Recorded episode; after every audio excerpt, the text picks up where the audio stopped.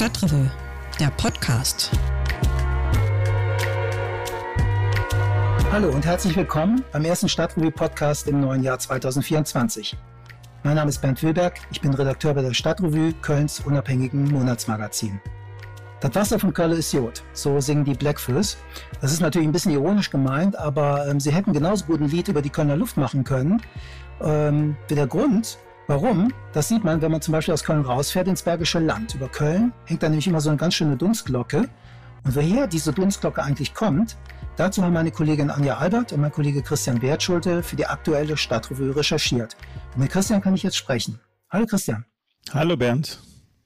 Christian, die Dunstglocke, die man sieht, schon von Weitem in Köln. Woher kommt die eigentlich und wie dick ist eigentlich diese dicke Luft? ja, es kommt ein bisschen darauf an, wenn man fragt, ehrlich gesagt. Ähm, es gibt ja in Köln eine Reihe von Luftmessstationen. Die stellt das Landesamt für Naturschutz, Umwelt und Verbraucherschutz, das LANUF. Ich nenne das jetzt mal, weil dieser Begriff wird noch häufig fallen in unserer Unterhaltung. Äh, die stellen die also auf und da ist es so, diese Messstationen, die sind eigentlich alle im grünen Bereich. Das heißt so viel wie, dass Köln unter den Grenzwerten liegt, und zwar für Stickstoffoxide, für Schwefeloxide und für Feinstaub. Jetzt ist es aber so, dass viele Experten und Expertinnen sagen, dass diese Grenzwerte eigentlich viel zu lax sind. Die sind also viel zu hoch, die müssten eigentlich sehr viel niedriger sein. Das ist das eine. Dann ist die andere Frage, wie kam es eigentlich zustande, dass die jetzt alle im grünen Bereich sind? Das war ja nicht immer so. Wenn man mal so ein paar Jahre zurückdenkt, so 2018, 2019, 2017 die Zeit. Da hatte Köln ja ein ganz schönes Problem. Es wurde nämlich von der deutschen Umwelthilfe verklagt, ähm, weil es eben diese Grenzwerte nicht eingehalten hat. Darauf hat man reagiert, einerseits mit der Verkehrsplanung und dann war es noch so, es gab neue Dieselabgasnormen, die haben das dann auch nochmal gedrückt. Also hat die Stadt ein bisschen Glück gehabt, dass diese Grenzwerte überhaupt so niedrig sind. Dann haben wir noch mit jemandem gesprochen, der ist Kinderarzt, Christian Döring, der sagt, in der Eifel könnte jedes Kind statistisch gesehen mehrere Zigaretten am Tag rauchen und dann käme es auf die gleiche Schadstoffbelastung, die man am Hansaring automatisch abbekommt. Also der hält diese ganze Schadstoffbelastung eh für viel zu hoch und er wirft zum Beispiel dem Lano vor, nicht richtig zu messen. Seine Kritik bezieht sich vor allem auf den Klevischen Ring in Mülheim. Ähm, das ist, wenn man von Norden kommt, kurz vor der Mülheimer Brücke. Da steht so eine Luftmessstation und der sagt, die steht zu weit weg von der Fahrbahn, das misst das eigentlich nicht vernünftig. Okay, aber wer ist denn jetzt eigentlich verantwortlich für diese Luftverschmutzung? Also wer ist der Hauptverursacher? Also der Hauptverursacher ist ganz klar der Verkehr in allen seinen Formen. Ähm, weil eben der Klevische Ring so stark umstritten war, gab es da eine sogenannte Verursacheranalyse im Jahr 2019. Da kam raus, dass 21 Prozent der Schadstoffe von PKWs kommen, 15 Prozent kommen von Kfz Urban, das sind sowas wie Taxis, aber auch ähm, andere Geräte. Dann gibt es den Schiffsverkehr, der natürlich an der Stelle eine große Rolle spielt, woanders im Stadtgebiet nicht. Äh, Klevische Ring ist ja nur ein paar hundert Meter vom Rhein weg. LKWs machen dann aus und dann drei Prozent äh, leichte Nutzfahrzeuge. Also all das ist wirklich äh, ein sehr, sehr großer Anteil. Und das macht natürlich der Verkehr aus. Das ist auch ein bisschen naheliegend. Du hast ja einerseits diese Verbrennungsmotoren, die viele dieser Stoffe dann direkt ausstoßen, weil die halt einfach bei der Verbrennung entstehen. Und du hast die Belastung durch Feinstaub, die kommt durch Abgase zustande, aber auch durch sowas wie den Abrieb von Bremsbelegen und von Reifen. Und ähm, Deswegen sagen eigentlich alle, wenn man die Luftverschmutzung begrenzen will in Köln, dann ist es ganz wichtig, dass man die Verkehrswende fördert. Klar, auch E-Autos äh, haben Bremsen und Reifen, denke ich. Also da werden wir auch noch ein bisschen weiter Abrieb haben, aber sie stoßen zumindest dann weniger Abgase aus. Das sagt zum Beispiel jemand wie äh, der Ralf Unner, der ist Vorsitzender des Gesundheitsausschusses und ist bei den Grünen, aber auch zum Beispiel die Deutsche Umwelthilfe, die sagt, der Verkehr, das ist die Stellschraube. Hm. Verkehr, klar, leuchtet mir ein. Ähm, aber wir sind in Köln ja auch umgeben von so einem Industriegürtel. Was ist denn da eigentlich los? Also welchen Einfluss hat die Industrie auf die Luftqualität? Ja, das ist ganz interessant, weil das ist ähm, gar nicht so einfach zu sagen tatsächlich. Also wenn man sich diese Tabelle anguckt, von der ich eben erzählt habe, diese sogenannte Verursacheranalyse, dann steht da drin, die Industrie macht eigentlich nur drei Prozent aus. So, da denkt man sich erstmal, Mensch, ist aber wenig. Ne? Wir haben ja wirklich äh, die reinen Energiekraftwerke, wir haben Ineos, wir haben Shell, wir haben die ähm, Verbrennungsanlage für Müll in Nil. Also eigentlich schon Sachen, die ganz schön viel emittieren. So, und wenn man dann aber mal weiter guckt, dann hat man noch so einen ganz großen anderen Block in der Tabelle, äh, einen 35 Prozent großen Block. Das ist die sogenannte Hintergrundbelastung. Da haben wir uns auch erstmal gefragt, was ist das eigentlich? Dann ähm, hat uns die Bezirksregierung erklärt, ja, das sind alles die Sachen, die man nicht so direkt zuordnen kann, einer Verursacherquelle. 35 Prozent. Ähm, 35 Prozent am Klevischen Ring, genau. Also das ist richtig viel. Und da ist es so, dieses, diese Hintergrundbelastung, die kommt also aus Großbritannien, die kommt aus Belgien. Und zwar, weil wir hier in der Ecke sind, wo sehr viel Westwind herrscht. Also ist das Verschmutzung, die rüberkommt.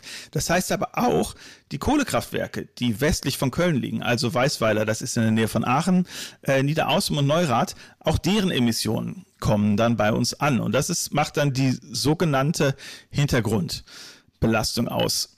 Generell muss man sagen, die Industrie hat viel getan, um in den letzten Jahren den Ausstoß an Schadstoffen zu senken. Also zumindest wenn es dann um Stickstoffoxide, Schwefeloxide und Feinstaub geht, die sind eigentlich alle gesunken.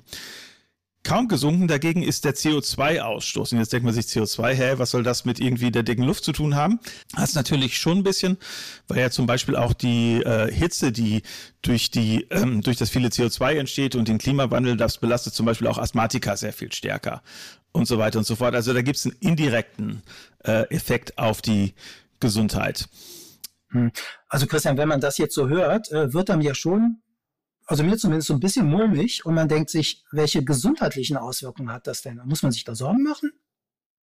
Ja, ist ganz interessant. Also wir haben ja uns Daten angeguckt die wir von dem Recherchebüro Korrektiv bekommen haben. Die haben das gemeinsam mit dem Europäischen Umweltamt ausgewertet. Und die haben dann zum Beispiel naja, die berechnen so Kosten für die Umwelt. Das sind in erster Linie Gesundheitskosten, also zum Beispiel Kosten, die entstehen, weil Leute eine Lungenkrankheit haben ähm, und so weiter. Und die sagt, dass ähm, zum Beispiel Niederaußen, das Kohlekraftwerk macht 3,61 Milliarden und die Kölner Industrie verursacht 932,19 Millionen Euro Kosten.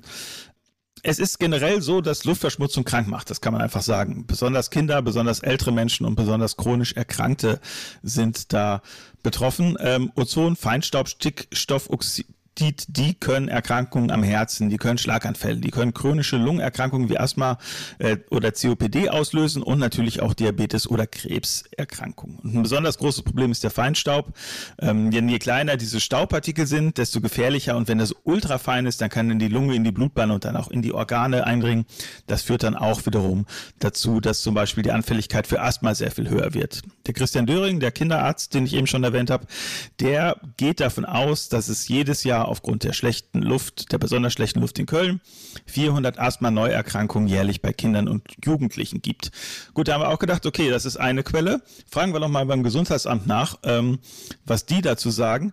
Das war dann ganz interessant. Die können tatsächlich keine Zahlen dazu nennen, welche Atemwegserkrankungen ähm, jetzt durch die Luftbelastung zustande kommen, also das sogenannte Umweltinduzierte weil die erfassen nur die Krankheitsbedingten, also sowas wie RSV oder Covid. Und deswegen muss man sagen, es gibt äh, die Tendenz, dass tatsächlich die gesundheitlichen Auswirkungen sehr viel dramatischer ist, als sie in den Statistiken auftaucht. Aber das ist auch ähm, eine Behauptung, die auf einer Reihe von Unbekannten basiert und wir haben sie nicht so richtig hart bekommen, leider.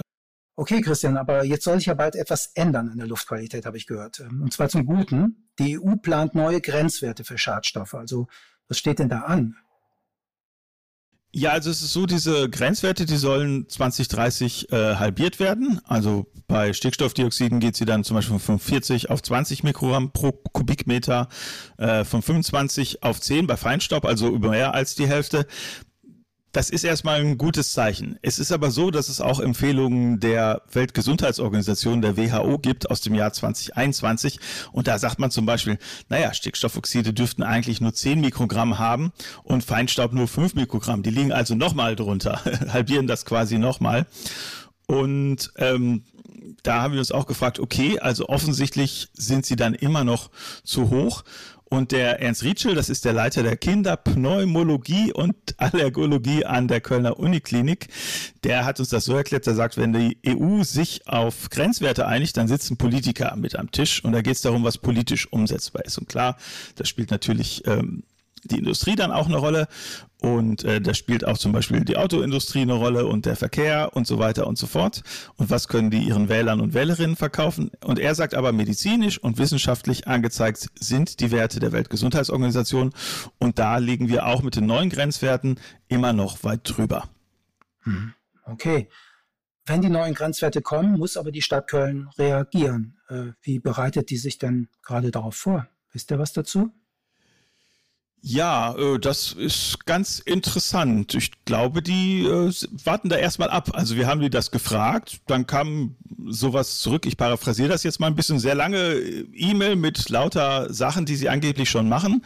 Ähm, so, der Tenor ist also, wir machen schon eine Menge, aber wir können zum Beispiel jetzt nicht einfach noch mehr Tempo-30-Zonen einrichten. Das ist also irgendwie zu viel, das belastet die Leute und so weiter. Es war eine sehr defensive Antwort. Ähm, jetzt ist er ja, nachdem wir diese Geschichte recherchiert haben, bekannt geworden, dass es jetzt so eine neue Trennung äh, von Motorverkehr und Radverkehr geben soll mit bestimmten Motorhauptachsen. Das ist dann auch interessant. Ich hoffe, da sind die Umweltorganisationen dann auch hinterher, weil dadurch verschieben sich natürlich auch die hohen Belastungswerte. Das heißt, man muss die Messstationen eventuell woanders aufstellen. Es ist so, diese neuen Werte gelten zwar erst ab dem Jahr 2030, aber die Bezirksregierung denkt, dass schon ab 2026 eine neue Luftreinhalteplanung nötig wird. Luftreinhalteplanung heißt, die Bezirksregierung wird äh, vom Lahnhof, glaube ich, beauftragt, einen Luftreinhalteplan zu erstellen und dann setzen die sich zusammen mit der Polizei, mit den Verkehrsplanern und Planerinnen der Stadt Köln und überlegen, wie schaffen wir das denn, dass wir die neuen Grenzwerte erreichen. Ähm, und das wird dann ein ganz interessanter Prozess. Dann, dann sagen die, ja, wenn wir den Verkehr da umleiten, dann staut es sich hier, äh, sagt dann zum Beispiel die Stadt und die machen dann immer Vorschläge und das geht echt ganz schön lange hin und her. Also es ist so eine richtige äh, Verhandlungsrunde und da muss man gucken, was ist dann möglich. Und da entsteht dann hoffentlich der Kompromiss, der dann eben die Zahlen unter die neuen Grenzwerte drückt. Und dass das ähm, kommen muss, steht, glaube ich, außer Frage. Denn die Deutsche Umwelthilfe, mit der haben wir auch gesprochen, die sagen, ja, ähm, wir haben keine Angst davor, wenn die neuen Grenzwerte kommen, die Stadt Köln wieder zu verklagen. Und wenn die mit der Klage erfolgreich sind, dann droht halt sowas wie zum Beispiel äh, temporäre Fahrverbote an den Belastungshotspots, äh, jetzt nicht nur für Diesel, sondern eventuell auch für Verbrennerautos oder dass man wirklich sagt, wir machen jetzt mal autofreien Sonntag wie in den 70ern und so weiter und so fort. Also das wird auf jeden Fall ähm, interessant und ähm, ich hoffe schon, dass die Stadt Köln das ein bisschen mehr auf dem Schirm hat, als die sozusagen in ihrer Presseanfrage haben durchblicken lassen. Das ist interessant, Christian, und ähm, wir werden das natürlich verfolgen. Ihr werdet dazu weiter berichten, äh, denke ich mal. Es ist eine interessante Recherche gewesen. Ja, Christian, ich bedanke mich für das äh, Gespräch und äh, fand das auch eine super Recherche ähm, ja, ich gehe jetzt auch äh, mit anderen Augen, nee, mit einer anderen Nase durch die Stadt auch und äh, hoffe doch, dass die Stadt Köln da jetzt auch reagieren wird. Vielen Dank dafür, Christian. Gerne. Ja, und nachlesen könnt ihr die Recherche zur Luftqualität in Köln von Christian und Anja in der aktuellen Stadtrevue. Und äh, möglich gemacht, das wollen wir auch nochmal sagen, hat äh, dass das Recherchebüro Korrektiv die haben nämlich die Daten des Europäischen Umweltamts zur Industrieemission ausgewertet, mit denen wir oder ihr, Christian, dann gearbeitet habt. Und ähm, ja, wenn ihr solche Recherchen wie zu der Titelstory ähm, zur Luftqualität unterstützen wollt, dann äh, schaut bitte vorbei auf stadtrevue.de slash support. Da könnt ihr uns mit einem kleinen Betrag helfen oder sogar ein Abo der Stadtrevue abschließen. Ja, und ich verabschiede mich hier vom Stadtrevue Podcast. Bis zum nächsten Mal. Im Februar gibt es dann einen neuen Podcast und dann zum Thema Sexarbeit in Köln. Und bis dahin, alles Gute. Bis dann. Tschüss.